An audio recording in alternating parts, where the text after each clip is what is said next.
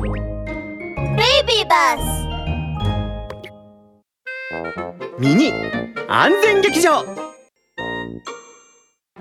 おやった。ハッピーレストランが新作料理を出してるにゃメニューを見てみるにゃ。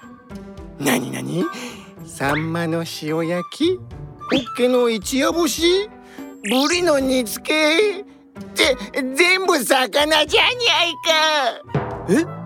ポチャネコさん魚が大好物だったんじゃないの？ダブル警部。魚は大好きにゃんだけど前に魚の骨が刺さったら危ないって聞いてから食べるのが怖くなっちゃったんですのにゃ 大丈夫ですよ。食べる時に気をつければいいんです。ラブール警部のワンポイントアドバイス。魚の骨が刺さったらとても危険ですが食べる時に骨があるか気をつければ大丈夫ですよ。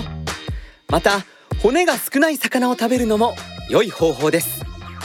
魚はとても栄養豊富ですが魚の骨は危ないので食べる時は注意するんだ。ワン！